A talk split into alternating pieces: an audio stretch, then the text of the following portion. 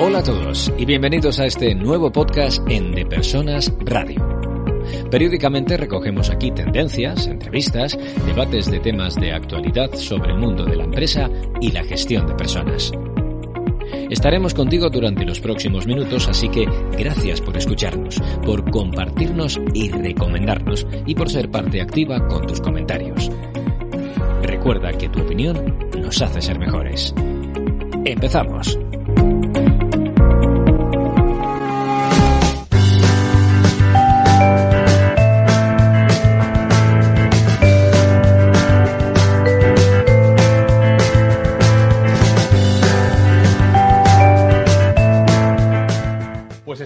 Con Bernard Bis. Eh, Bernard es, eh, yo creo que no hay una cadena hotelera por donde no haya pasado, haya tenido relación estrecha o haya podido colaborar o haya podido hacer algo para ellos, eh, porque es la, hotelería andante. no, hay, un lugar donde tú preguntes por él que no le conozcan. Así que es un lujo para mí tenerle, tenerte con, con nosotros, Bernard. Muy buenos días. Buenos días, Raúl. Muchas gracias. Wow, vaya, vaya introducción para empezar. no, de verdad, eh, es eh, bueno. Nuestros oyentes y nuestros seguidores lo van a poder ver eh, y lo van a poder comprobar. yo creo que cuando uno tiene este oficio, al final da igual las siglas o los lugares por donde hayas estado, porque lo que piensas es en lo que sigue, ¿no? Y, y, cuando uno tiene este equilibrio entre lo que ya ha hecho y todavía las ganas y la ilusión que le pone a cada cosa que hace, eh, la, la, apuesta está garantizada. ¿no? Bueno, por, dejar alguna pincelada, eh, Melía, bueno, España, República Dominicana, México, lugares en donde has trabajado, eh, pero has pasado por, marcas como Starbucks, como Melía, como Hard Rock Hoteles, como AM Resorts, Palladium y ahora como COO en, en Majestic. Em, déjame un titular de cómo definirías todos estos años y lo que te queda por hacer. Em, afortunado de haber experimentado todo lo que, lo que llevo en estos 30 años de carrera. Eh, muy agradecido a, voy a decir a todos, aunque debo, quiero y me sale el corazón mencionar sobre todo a Melia Hotels International porque es donde estuve 14 años y son los que me brindaron la oportunidad de ser eh, más conocido en las otras cadenas. Eh, pero en, todo caso muy agradecido con todas y cada una de estas empresas y sobre todo con cada uno de los jefes o líderes que, he tenido que me han ayudado, que, han, que me han apoyado y que han creído en, en, mí, en la visión y en, lo, y en el humo que vendo. A veces cuando, humo que no es tan humo, como ya podrán comprobar también, a veces cuando, cuando hablamos de liderazgo, eh, yo siempre me gusta trabajar con los equipos en, en, oye, ¿cuáles son los elementos verdaderos de un líder? ¿no? Y el primero de ellos es el, el, ser agradecido. Y fíjate, en la primera pregunta ya me has dado la pauta, ¿no? Ser agradecido con, con todos los lugares por donde has estado, con experiencias buenas y no tan buenas, de las que seguro que también has aprendido para, para no, no, no, volverlo a hacer, ¿no? Oye, Bernard, ¿cómo, cómo, ves la, ¿cómo ves la hotelería en este momento? ¿Cómo, cómo se ha, cómo, eh, digamos, se ha enfrentado a esta pandemia? ¿Estaba preparada? ¿No estaba preparada? ¿Qué le ha faltado? ¿Qué, retos ha tenido? No, no estamos preparados. Yo creo que nadie, ninguna industria estaba preparada para esto, pero es que además creo que en la hotelería siempre vamos un pasito atrás, siempre, en, todo, en absolutamente todo. Somos muy eh, clasicistas o clásicos en, todo lo que hacemos y, y, reaccionamos. Reaccionamos pronto o reaccionamos bien, pero normalmente siempre es una reacción y no una anticipación, ¿no? Entonces, bueno, pues complicado. Y nuevamente yo Quizá, quizá, tenga sentido, ¿no? Porque, porque la hotelería española es muy exitosa fuera de España. O sea, no, no, no se conoce, incluso algún ministro dice que somos un desastre, pero cuando sales fuera de España somos un modelo a seguir en muchos sitios, ¿no? Por tanto, el, el, haberte mirado un poco el ombligo, pues yo creo que, que está en cierto modo, no, no, sé si justificado, pero sí entendido, ¿no? Sí, sí, sí, sin duda. Un modelo a seguir eh, clarísimo, ¿no? La, la, visión que tuvieron los tres o cuatro eh, mallorquines principalmente en emigrar a las islas del Caribe, a Asia y demás, y a implantar unos modelos de negocio que no existían, con una hotelería mucho más tradicional americana o norteamericana, es, es, es eh, loable, ¿no? Y, y, ahí están, y ahí están los números, ahí están los resultados, y ahí está justamente pues, el crecimiento de todas estas compañías. ¿Qué le hubiera faltado para, o, qué, aprendizaje nos, queda para el, para el futuro, ¿no? En caso de darse otra situación, que espero que no sea ni siquiera idéntica, pero situaciones de dificultad, em, flexibilidad, capacidad de adaptación, tomar decisiones pronto, ¿qué, es lo que le ha faltado? siempre he pensado que deberíamos aprender más y, escuchar más y ver más lo que se hace en otras industrias del sector y adaptar las mejores prácticas que hay en esos sectores en el nuestro. Y un ejemplo clarísimo de eso es el revenue management o el yield management. ¿Cuántos años tardamos los hoteles en adoptar lo que ya se lleva haciendo en las compañías aéreas? Es, increíble. Y hoy en día ya hacemos yield y revenue hasta en el spa, con las horas pico. O sea, por eso te decía antes, reaccionamos bien, poquito tarde, pero reaccionamos bien en general. Entonces, si falta eh, ver fuera de nuestro, como dirían en inglés, out of the box, ¿no? Ver fuera de lo normal, fuera de lo habitual, fuera de nuestra industria, qué es lo que están haciendo, pues, no sé, parques temáticos, eh, la industria aérea que siempre va por delante, hospitales. Fíjate, si hubiésemos adaptado muchas medidas que los hospitales llevan llevando a cabo años, eh, decenas de años en nuestros hoteles en ciertas interacciones con el cliente, pues oye, quizás estaríamos mucho más preparados para una crisis sanitaria como la que tenemos actualmente, ¿no? Para los pues que no conozcan, para los que no conozcan, eh, no conozcan esta industria y estos términos del yield o el revenue, eh, al final lo que, si lo puedo resumir desde el punto de vista de un externo a, la, mm, industria, es esta adaptación de los precios just in time en función de oferta y demanda y de, y de la cantidad de players que hay fijando el precio, ¿no? es maximizar los ingresos. Eh, así, así de fácil, maximizas los ingresos en base justamente a todo lo que estás diciendo, ¿no? Y en base a estudios históricos de comportamiento y en base a, Big Data de previsiones de lo que pueda suceder en el futuro. Decir, oye, si la semana eh, de Navidades, que es el ejemplo más sencillo que hay, sabemos que vamos a tener una demanda que nos triplica la, la oferta que tenemos de habitaciones, pues pongamos unos precios razonables. ¿Qué es lo que hace la competencia? ¿En qué momento ponerlo? ¿Cuándo hacerlo? ¿Cuándo dejar pues, un porcentaje de habitaciones disponibles para ser los últimos en venderlos, que son las que más, más se van a demandar y poder jugar más con el precio? En definitiva, maximizar, maximizar los ingresos, que es una de las muchas razones por las que nos contratan.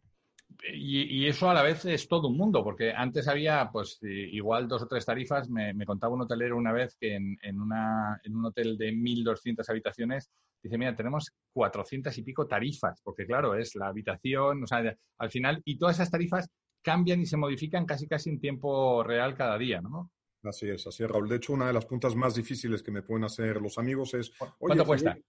¿Y cuánto, cuánto está la habitación? Bueno, dime, ¿cuántos sois? ¿Qué fechas? ¿Cuánto tiempo te vas a quedar? ¿Qué tipo de habitación quieres? Eh, ¿Cuál es el motivo de tu viaje para darte la habitación pues, más adecuada a lo, que estás buscando, etcétera? Claro.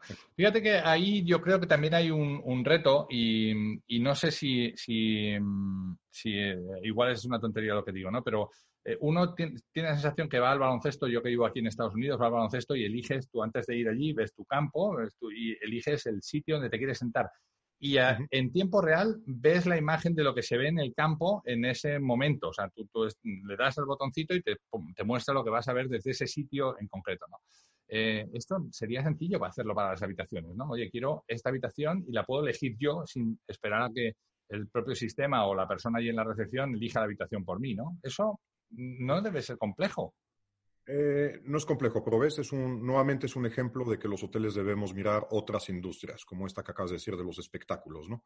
Englobando el básquet dentro del espectáculo. Me, consta que hay algunas cadenas que ya lo están haciendo, que vía su página web ya puedes escoger eh, no solamente la categoría de habitación, sino incluso la, ubicación de esa, de esa habitación. Exacto. Exacto. Es un poco más complejo eh, para nosotros que para un estadio, eh, en el sentido de que no, en el estadio, en el básquet, no tienes un partido justo terminando el que tú estás viendo. No, hay varios partidos simultáneos, ¿no?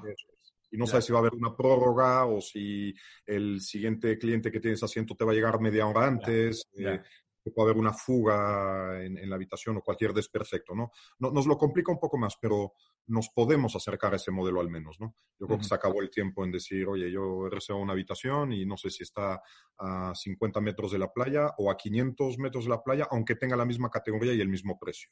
De Persona Radio. Presenta y dirige Raúl Castro. Dale vida a tu negocio.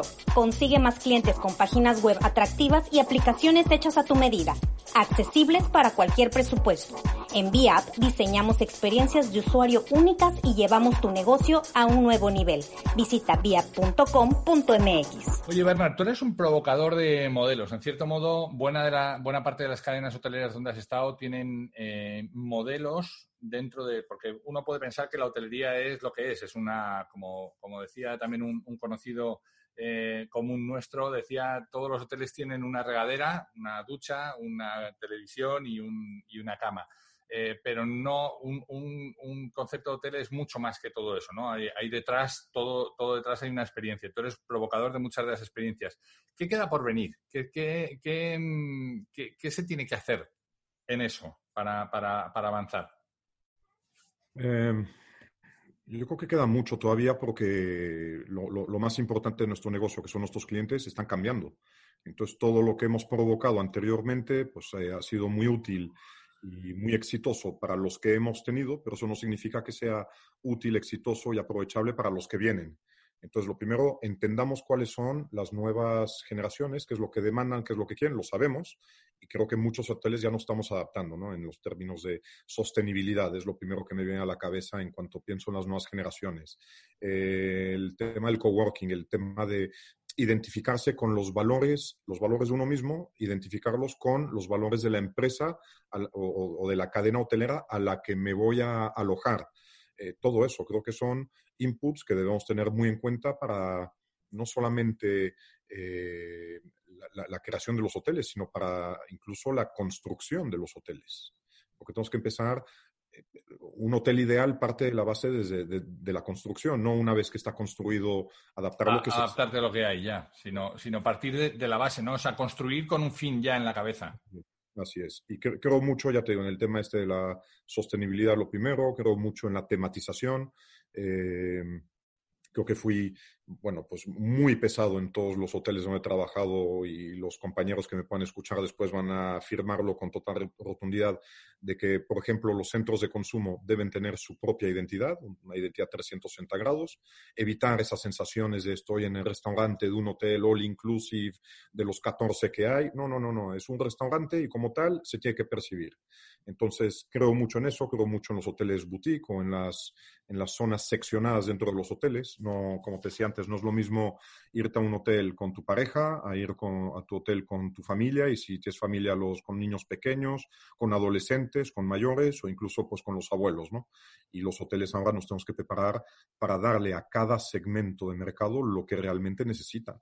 Ya no vale con hacer un show para toda la familia, tres generaciones y y después pasarlos al buffet a cenar y después a la misma habitación todos con la misma calidad de amenidades, con el mismo minibar, con el mismo todo. No, no, no, no. Tenemos que pensar ya en, nichos por edades.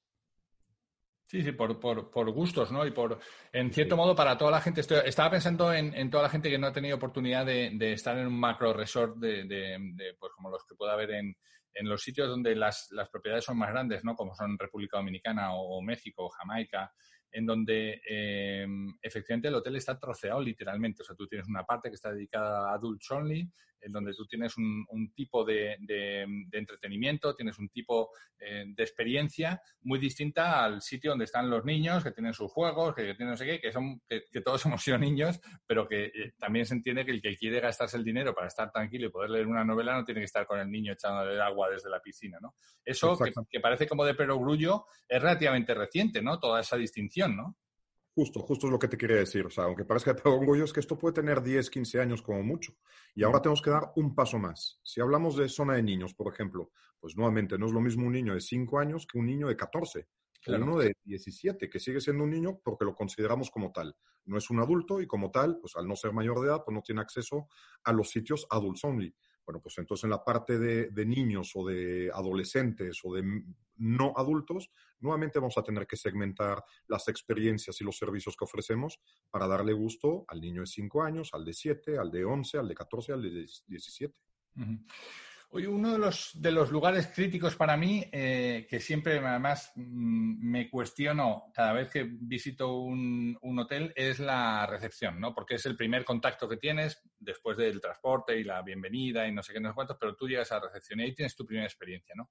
¿Cómo tiene que cambiar eso, Bernard? O sea, ¿cómo será en el futuro? yo, yo voy a un, por, por, contarte, ¿no? Yo voy a un aeropuerto y tú lo haces todos los días y tú vas con tu, con tu tarjeta de embarque ya mm, puesta en el teléfono, ya te has chequeado, ya has dado todos tus papeles, ya has puesto todo el pasaporte y salvo que sea una cosa extraordinaria con algún tipo de visado concreto, nadie te reclama la presencia. Tú llegas hasta el avión sin ver a nadie y llegas hasta, hasta tu asiento eh, solamente con el teléfono, ¿no?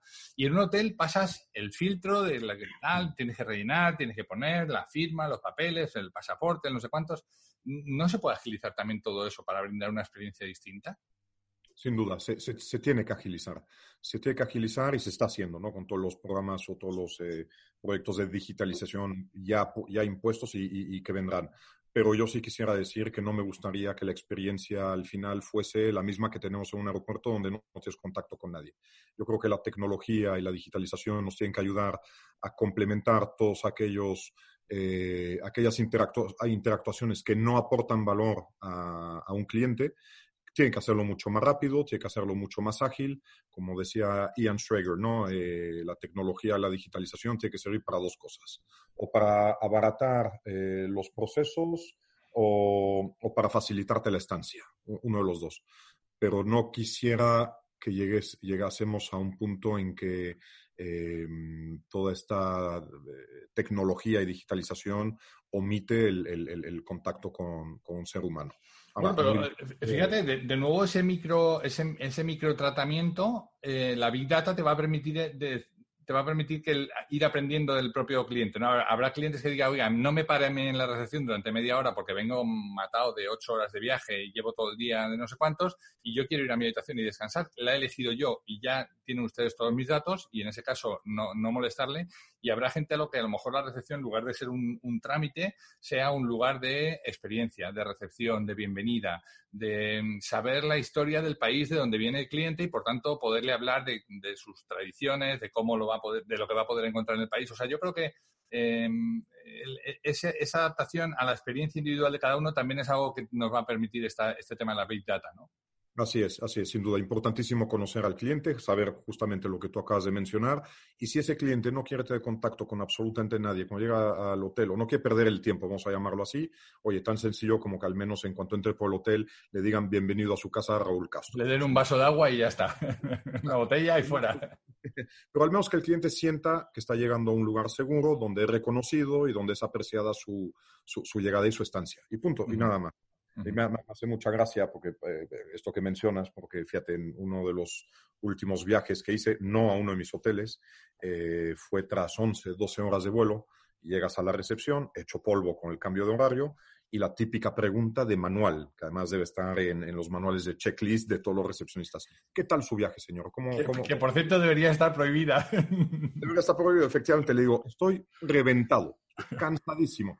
Ah, muy bien. Eh, permítame, le voy a explicar todos los servicios y, vamos a ver, pero ¿qué, ¿qué, parte de estoy reventado no has entendido? Si un cliente te dice eso, nosotros como hoteleros debemos tener la capacidad de adaptarnos inmediatamente y decir, mire, señor, lo entiendo perfectamente, vamos a una cosa, le acompaño a su habitación, está su, la llave, y si mañana, cuando usted esté descansado, desea que le informemos sobre todas las bondades, servicios y productos de nuestro hotel, pasa usted por aquí o con gusto, o le envío a una persona. y eso es lo que nos falta. Esos, somos muy rígidos en la, en la hotelería en general, me refiero. ¿eh? Qué bueno, qué bueno. Oye, hay, otras áreas, ¿no? Em, hay otras áreas y, em, del, que también probablemente tengan que sufrir eh, cambios, ¿no?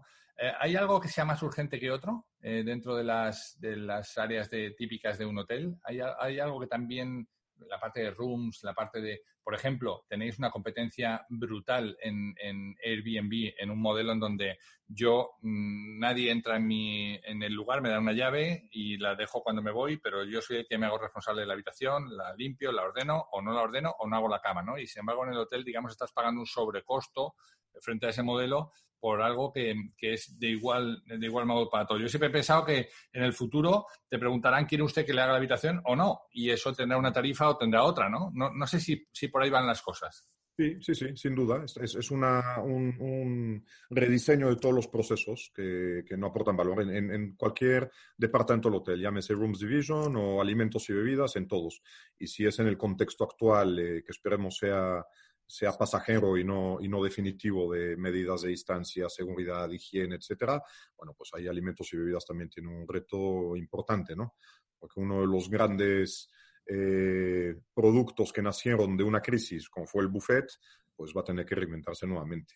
Eh, y, es todo un mundo, ¿eh? toda la gestión de las mermas, toda la gestión de las... O sea, es cuando uno analiza un poco por ahí, wow, dice, la, verdad es que como toda industria, yo creo que en todos los lugares cuando tú eres consumidor no eres consciente de lo que hay detrás, ¿no? De la, detrás de la, de, la operación. Hay un, hay un cartel que mm, vi en que me encanta, lo, de, hecho lo vi en Paradisus, que mm, no, todo el mundo tiene la suerte que yo he tenido de estar en las tripas del, del, hotel, en la parte de atrás, ¿no? que tú vives en ellas todos los días, ¿no?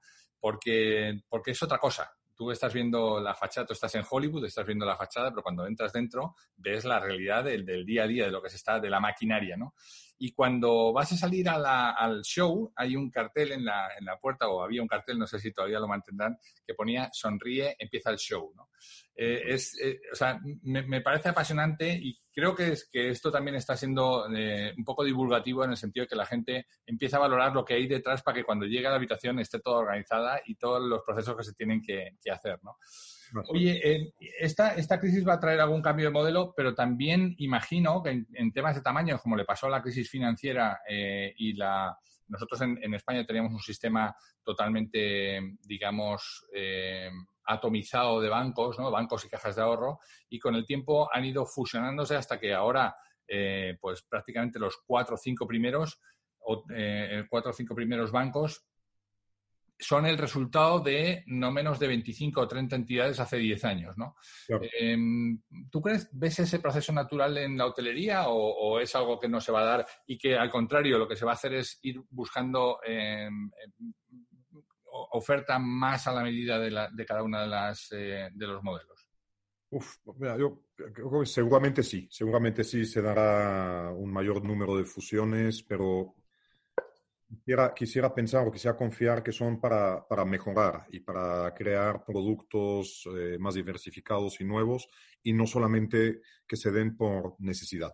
Eh, sabemos que muchos hoteles pequeños, medianos, incluso grandes, pues pueden estar sufriendo en sus carnes eh, gravemente. No sabemos, lo peor de esta pandemia es que no sabemos cuándo, cuándo va a terminar y, el hecho que se produzcan fusiones, pues ya te digo, ojalá sea para mejorar y para crear algo nuevo y distinto y mejor y no para o por aprovecharse de, de una situación durísima a nivel económico que obliga a un propietario a, a, fusionarse con otros. ¿no?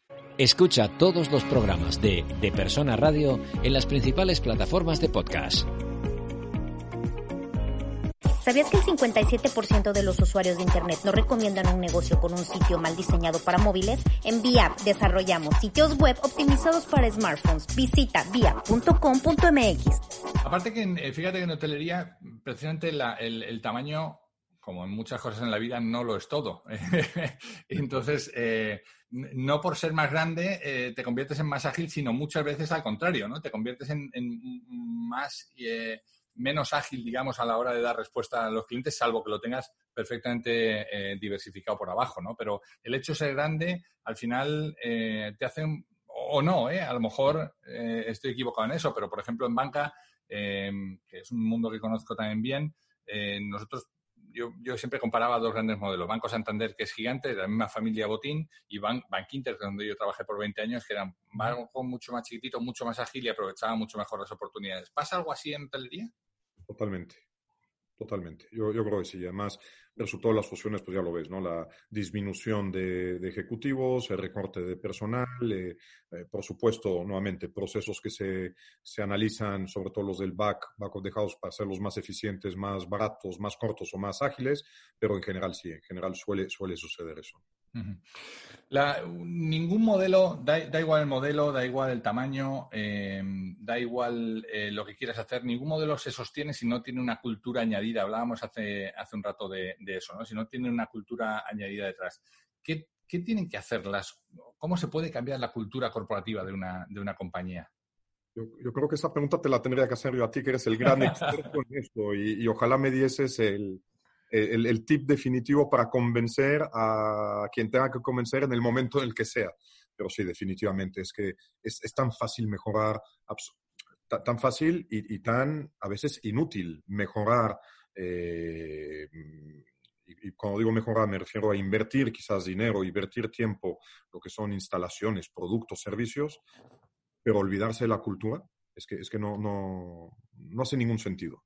No hace ningún sentido. Y es, y es difícil. La verdad es que es, un, es una lucha, Raúl, eh, que ciertas entidades o ciertas personas o ciertos líderes no entiendan que lo primero que hay que hacer es cambiar el chip o cambiar la cultura para después acometer el cambio con la seguridad de que esos cambios que vas a acometer te van a dar el resultado que estabas esperando. Peter Drucker decía que la cultura se, se merienda a la estrategia para el desayuno, ¿no? O sea, al final... Eh, Todos los días, además. No, no, digo, eh, si, tú puedes tener planes estupendos, tú puedes tener, eh, fíjate, nosotros, yo tengo una experiencia de hace 25 años, en, el banco donde trabajaba montamos un CRM y la persona que lo montó pues le metió mucha pasión, veníamos de una historia pues de, hacer una, se llamaban microbases de clientes y se hacía, eh, pues se, se, intentó implementar, ¿no? Y, pero se intentó implementar sin que la cultura estuviera armada y tuviéramos este, este caldo de cultivo del para qué hacíamos eso, ¿no? Y entonces, claro, eh, lo que hicimos, yo por entonces eh, trabajaba en la red de oficinas, lo que hicimos fue defendernos de la maldita herramienta aquella que solamente nos robaba tiempo y era una, era, no encontrábamos, ¿no? Hasta que rebobinaron, se dieron cuenta de cuanta más eh, basura metíamos, más basura nos devolvía el sistema y tuvieron que echarlo todo abajo, fue una inversión brutal, tuvieron que echarlo todo abajo y rebobinar y decir, espera, vamos a empezar por la cultura, vamos a empezar a que la gente entienda que esto no es en beneficio de la entidad, sino es en beneficio suyo, que les va a reportar tal, que no sé qué, no sé cuánto. Y solo cuando eso estuvo abonado, entonces se pudo implementar y entonces el cambio fue, la curva fue así, ¿no? Pero, pero, pero yo creo que eso que parece como de, ABC, ¿no? Eh, eh, todavía es una asignatura pendiente, ¿no? En, culturas tan arraigadas y tan exitosas como la hotelera, donde las cosas se han hecho como siempre se hicieron, porque aquí estaba el señor no sé cuántitos, ¿no? Hasta el propio, hasta el hablar de usted a, los mandos, ¿no? Es algo que todavía me, me chirría en principio del siglo XXI, bueno, ya bien entrado el siglo XXI, ¿no? Así es, así es. Fíjate, a, nivel cultural también, eh, y esto me ha pasado en los últimos 25 años, ¿no? El, el, dueño o el propietario o el presidente llamando al director, preguntándole cómo está la ocupación. Y punto, y ahí se queda la pregunta, ¿no? Y si la respuesta es estamos llenos, dice que bueno somos, somos los mejores, maravilloso, fantástico, ¿no? estamos al 60% de ocupación, no, no, pues entonces somos, a mí esto me lo dijo un, un desastre. Somos los más tontos de la isla porque todos nuestros competidores están al 100%. Entonces fue cuando le respondí y le dije, ¿a qué tarifa? ¿A qué tarifa? Pues es que fíjate, es que culturalmente, sobre todo en, la, hotelería española, la pregunta es, ¿cómo estamos de ocupación? Y si el hotel está lleno, somos buenísimos. Pero es que falta la coletilla. ¿A qué precio estamos llenos?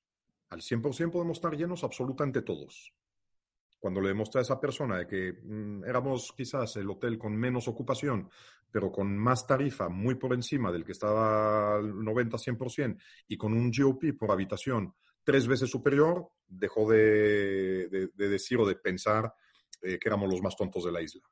es que vender barato es fácil, regalar está chupado, ¿no? Y, eso, eso también de, mi mundo de banca también lo, tengo, ¿no? Cuando tú vendías a precios razonables, eh, te convertías en un buen vendedor, ¿no? Pero eh, competías con otros que tristemente regalaban las operaciones, regalaban los precios, sobre todo cuando eran temas de precios flexibles, como por ejemplo el mundo de las hipotecas, y, efectivamente eso, eso no tiene ningún mérito, ¿no? Yo creo que el valor eh, hay que cobrarlo y, la gente además tampoco valora las cosas que son que no se les cobran, ¿no? O sea, la gente mm. valora aquello que, decía Antonio Machado que todo necio confunde valor y precio, ¿no? O sea, al final eh, lo que tú tienes que pagar es por aquello por lo que recibes valor, ¿no? En su justa mm. medida y, yo creo que ese es el, el éxito, ¿no?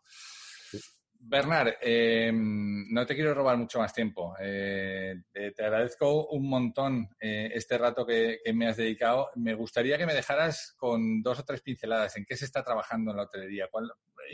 si pudiéramos abstraernos un poco de este, de este mundo COVID, ¿no? ¿Qué es lo que sigue? ¿Qué, ¿Qué, podemos esperarnos? ¿Qué tiene que esperar o qué tiene que exigir un cliente? ¿O qué, cómo van, no sé, todo, todo el mundo está en las eh, me llama mucho la atención todas las métricas a las cuales estáis estrechamente ligados, como por son el TripAdvisor y otras otras métricas que vosotros tenéis, eh, ¿cómo, va, cómo, va a ser, cómo, va a ser el mundo de la hotelería en los próximos 5 o 10 años? ¿Cómo lo ves? Eh, sin duda alguna lo veo mucho más positivo de lo que estamos viendo. ahora.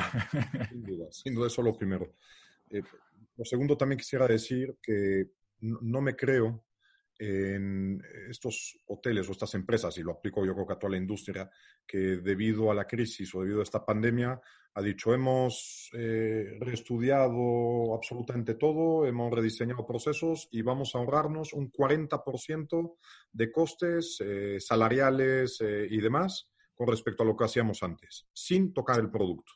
Yo creo que eso es inviable. No, no se puede reducir un 30 o un 40% de algo que está en funcionamiento sin afectar el producto, el servicio, el posicionamiento, la calidad o lo que sea. Eh, claro que se puede bajar un 30 40, pero es afectando el producto o el, producto final, digamos. Pues yo eso para empezar no me lo creo. Lo que sí creo es que nuevamente es una oportunidad para pensar todas y cada una de las interacciones que tenemos, ya sea con un, cliente interno, un cliente externo, eh, con proveedores, con, socios, accionistas, lo que sea, y ver dónde podemos aportar más valor. Y trazar líneas estratégicas de cómo aportar más valor, ya sea mediante la digitalización, ya sea mediante el uso del Big Data, ya sea mediante, como te decía antes, la construcción de espacios más adecuados a lo que las nuevas generaciones eh, van van a demandar dentro de dos días y, apostar por la innovación, a seguir apostando por la innovación. Porque es que también la innovación, lamentablemente, es que cuando el producto es considerado bueno y ha sido exitoso durante muchos años, eh, deja de existir. Y solamente aparece la palabra tenemos que innovar cuando, cuando ya es tarde, cuando el producto ha dejado de estar eh, en el top of mind del cliente, ¿no? Entonces, creo que estos son justamente estos momentos donde hemos tenido muchísimo tiempo, lamentablemente, para decir qué es lo que queremos en el futuro, pero sobre todo, qué es lo que van a querer nuestros clientes. Bueno, pues adaptemos a lo que nuestros clientes van a querer. No pensemos en cómo lo hemos estado haciendo durante estos últimos 15 años, que eso ya no vale para nada, para absolutamente nada. Es como el Real Madrid, de Raúl, que sé que eres un gran madridista. Ah. Tenemos 13 Copas de Europa ya en el, en el pero es que estamos pensando ya en la decimocuarta desde el día siguiente que conquistamos la, la decimotercera. Pues igual. Y si, no, fuera así, don Santiago Bernabéu se levantaría de su tumba, ¿no? Qué, gran líder y qué gran visionario, ¿no? ¿Verdad? Yo no, yo no llegué a conocerla, yo, yo jugué allí cuando estaba ya Luis de Carlos, pero, pero era como, para los antiguos, era como Dios en la tierra, ¿no? Sí. Y ahí, está su legado, imagínate. Qué bueno, qué bueno. Bernard Bis, eh, te agradezco mucho. CEO en Majesty Resorts, te agradezco mucho. Eh, ha sido un placer charlar contigo. Creo que va a ser uno de los podcasts más, más escuchados. Y, si tengo ganas de que se acabe esto es para podernos ver eh, otro día y podernos tomar una cervecita pronto y, charlar sobre, lo divino y lo humano. Te agradezco mucho este tiempo. Al contrario, Raúl, muchas gracias a ti. Un honor formar parte de tu selecto grupo de, invitados a los cuales he tenido el gusto de escuchar y de aprender mucho además. Así que mil gracias, Raúl, y ojalá nos podamos ver pronto con esa cervecita. Ojalá. Qué bueno. Un abrazo fuerte. Otro para ti, Raúl, y a todos tus oyentes. Gracias. Pues hemos llegado al fin de nuestra entrega. Esperamos que haya sido interesante para ti. Si quieres saber más de lo que hacemos, escuchar entregas anteriores o leer las entradas del blog, no dejes de entrar en depersonas.com. Nuestra promesa de valor es ayudar a las empresas en sus procesos de cambio con quienes los hacen posible, que no son otros que las personas. Te esperamos en la siguiente entrega en De Persona Radio. Hasta entonces.